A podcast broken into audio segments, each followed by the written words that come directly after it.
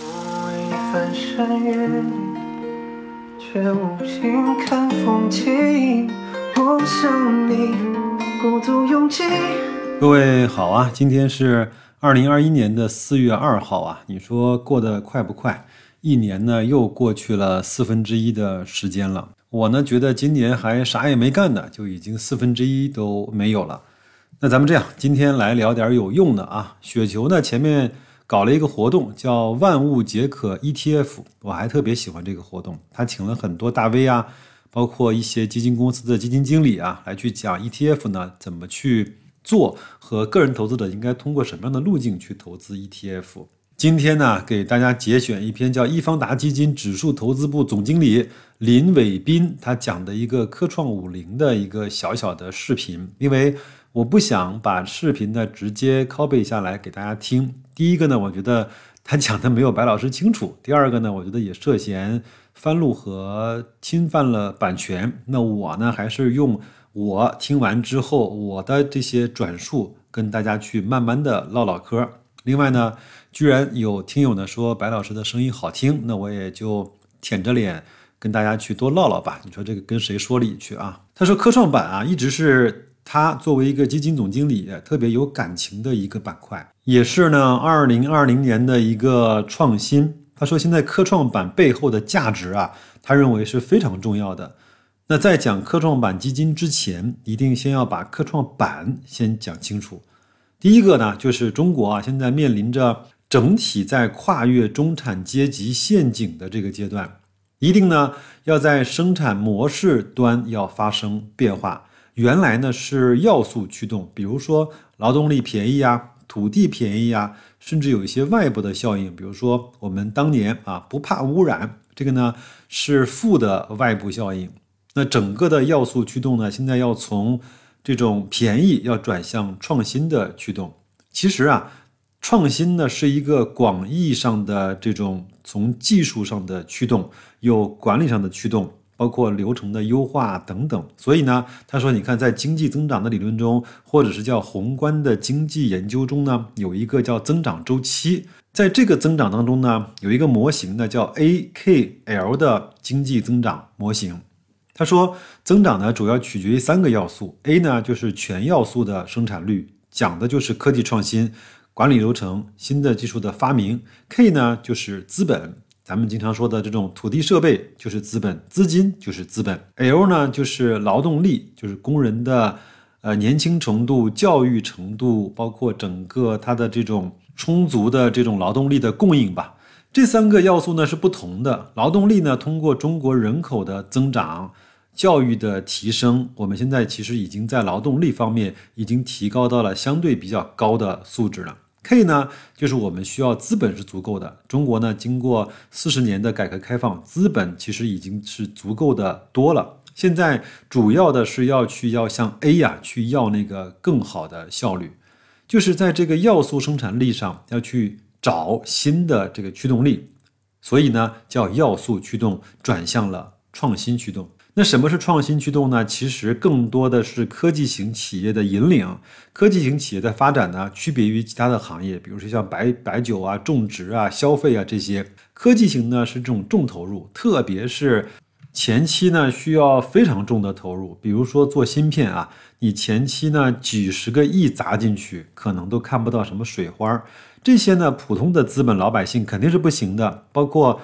企业本身的利润呢也不够，也没有办法让国家去大包大揽这样的项目，所以这些的创新和投入是需要做融资的。那融资呢又需要资本市场，所以在这个时候的背景下推出了科创板啊，叫科技创新板啊。以前的这些股市呢，它更多需要看你的是盈利，你是不是够健康。科创板呢，要看你整个的投入和你的技术创新够不够有潜力，它的盈利未必是放在第一位的。所以很多人说，白老师，科创板没法看估值啊。我说你不用看估值，你看什么呢？你就看它整个每年的销售额和它投入研发的比例，以及它每年专利的这种呃产出，以及它整个在那个行业慢慢的是不是可以占领到相对比较重要的链路就可以了。所以呢，整个科创板的关键词是科技创新。所以以后呢，这个是国家发展的是第一个维度。那第二个维度呢，对投资者来说，其实并不是所有人都喜欢投科技股。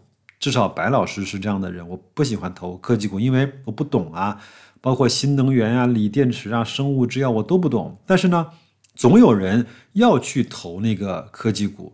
因为科技股它的一个背景呢，就是高成长。有人喜欢投科技股，有人喜欢投科技股背后的高成长。有一些风险偏好比较大的资金，就是希望投十个、二十个，能够成一个，能够赚上个五十倍、一百倍。所以科创板呢，会成为整个中国科技股投资的一个新的重地或者是高地。因为你要投中国的科技股，你一定就绕不开科创板这样的一个板块。好，这是第二个维度，就是要从投资的角度，我要享受科技创新型企业的成长，所以我绕不开科创板。第三，这个事儿呢难度太高了，我们指的是投资啊。科创板呢有六大的战略新兴行业，新一代的信息技术、生物技术、节能环保、新材料、高端装备，还有一个新能源啊，这六大。新兴行业，你想想看，对你来说，你能够通过你的业余的学习去研究透哪一个行业呢？你即便是把行业研究透了，你怎么知道哪一个公司会在未来的竞争中胜出呢？那每一个行业都很难研究，而且门槛呢也很高。你如果想投资，你至少得有五十万的入门的投资的门槛。我说啊，本身。研究也好，资金也好的门槛都很高，那怎么办呢？那你就投一个组合嘛，你干脆去买一篮子这样的优质的头部的企业呢。在这样的情况下，就诞生了科创板五零这个指数啊，这个是交易所编制的啊，来代表整个科创板的一个总体的这种样子。只要你相信中国的科技创新能够成功，那么你就一定要投科技创新板。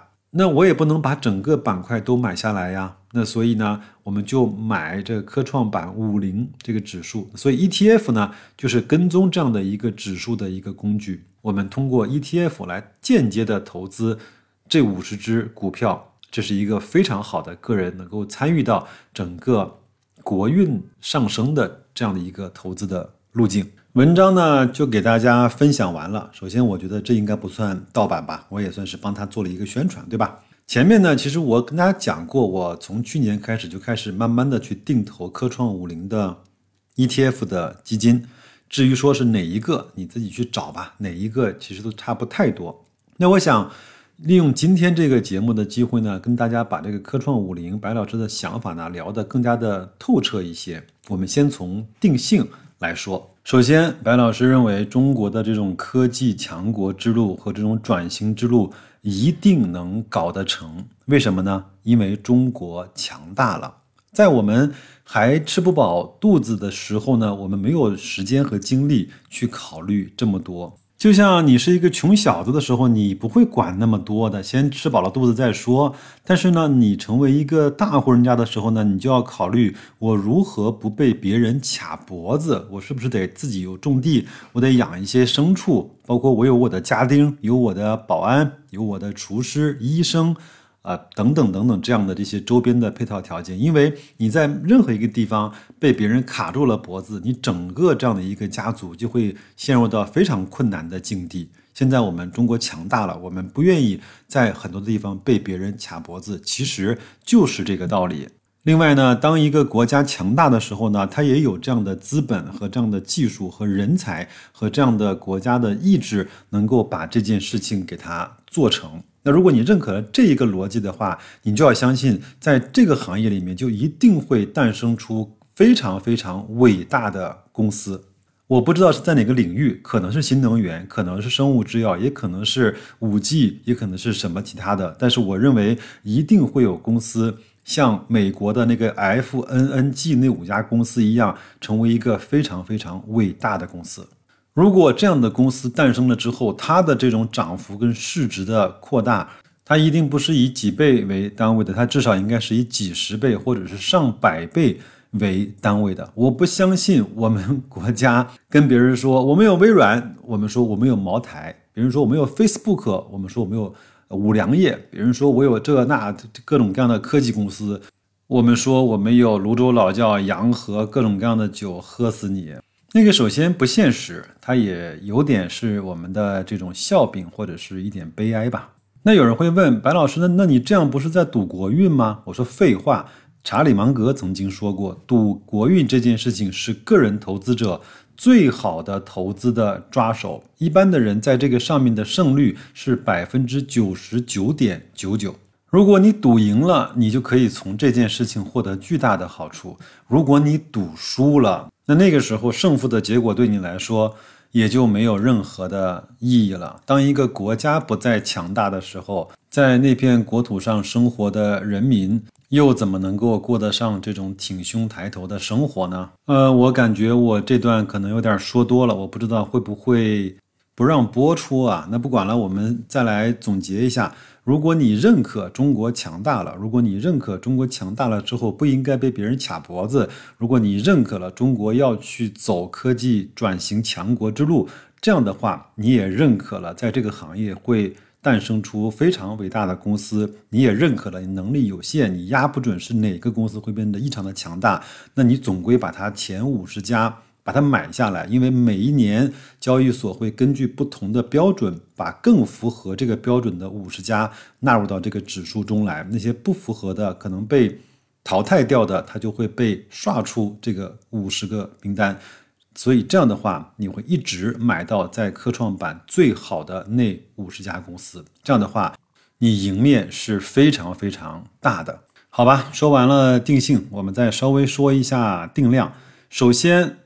我们得养成每年啊，至少你看一次科创五零，它里面都含有哪一些重仓股？好吧，那我们今天稍微花点时间来去做一下这个的梳理。截止到去年的十二月三十一号啊，那科创五零排名前十权重的公司呢，分别有如下的这些家，你先看看，你都知不知道，认不认识？我谈不上熟悉啊。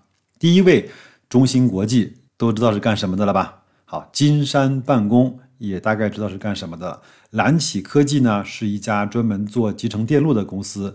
中微公司，我相信你听到这个名字大概就知道了啊。那像瑞创微纳这家公司呢，是山东烟台的一家公司啊，专门是从事这种什么非制冷红外成像啊，与这个 AMEMS 传感技术啊。这样的一家高新的企业，归结成一句话，它在红外成像方面非常的厉害，好吗？还有呢，传音控股，我相信你都知道，华为、小米啊、OPPO、vivo，传音在国外，特别是在非洲市场，它的用户基础和产品的渗透率非常非常的高。第七位。华润微啊，华润，我相信你应该知道，华润微呢是华润旗下的一家专门用来去做集成电路的一家公司。第八位，石头科技啊，你看看它的股价，吓死个人啊！它其实是呃小米的一个生态链的企业，它是专门做扫地机器人以及相关的这些智能化的产品的。第九位呢是沪硅产业。从公司的名字呢，就能够听得出来啊，它是在上海的一家公司，专门从事半导体的硅片的研发、生产和销售。它的客户有谁呢？中芯国际、华虹、宏利、华力微电子、华润微电、恩智浦这些所有的大的这些芯片的制造公司，所以它是这个行业非常上游的一家公司。再来看看第九位的公司啊，叫精辰股份啊，它呢是。全球做无晶圆半导体系统设计的这种领导者啊，他在很多这种机顶盒啊，包括智能电视以及智能家居产品上提供了这种多媒体的这种处理的引擎。它是这样的一家公司，也在上海。我觉得现在作为一个科创五零的投资者，你知道到这些公司的信息就足够了。下一步，你把它添加到你的自选股里。没事儿呢，就看一看，也熟悉一下这几家公司的这种走势。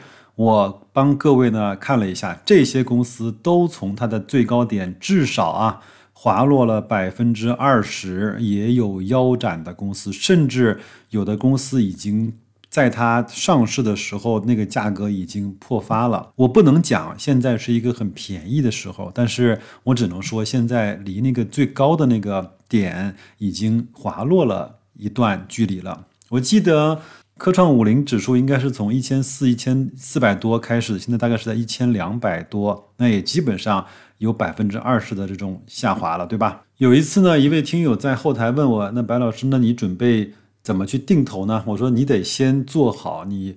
可能要买到九百点、八百点这样的心理的准备啊，才能够去享受它能够涨到三千点、五千点这样的收获的喜悦。另外呢，在这种年报季呢，你也可以把这些公司大致的数据啊看一看，你甚至都不用下载它那个年报的原文，你就把它那些主要的经营指标啊，用同列的方式稍微的去做一下比较，比如说它大致的销售收入、销售利润。增速、研发的投入的比例以及研发的增速，它在整个科创五零里面的权重有没有人被踢出去，有没有人被拉进来？我觉得这样就可以了。关键的关键，你得先有前面的定性，才能够慢慢的去找到后面那个定量的做法。因为本身这个板块也不过才两年的时间不到，对吧？那你没有那么多的历史的业绩的去参考，也这个板块本身就是一个全新的，对国家来说都是一个全新的尝试。那你慢慢的随它一块儿去成长，有什么问题呢？你控制好你的仓位，控制好你的资金。如果你有一笔资金想慢慢的投入到科创五零这个。指数型的基金里面，我建议你把它分成两年，每周一次，用一百次的机会把它给买完这样的方式。反正日子长着呢，科技的路远着呢，整个我们距离自己那个能够自主研发、自主供应的那个时间，我认为应该是在两三年，甚至是在三五年的时间。那所以你着什么急呢？大的公司成长起来，它变成一家优秀的公司，变成一家伟大的公司，是需要一点时间的。那我觉得你只要认准这样的一个方式，去慢慢的定投它就可以了，好吧？那我今天好像又啰嗦了，我不知道会不会给大家带来一些歧义，或者带来一些可能不必要的麻烦。我觉得先听一听，想一想，如果想沟通的话，在后台留言也可以加白老师的微信啊。都说我像白老师的首拼字母，我们再保持更进一步的沟通。那就这样吧，祝各位今天周五愉快，小长假安康。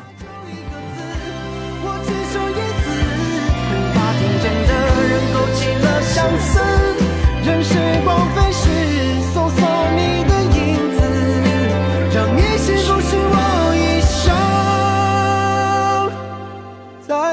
是。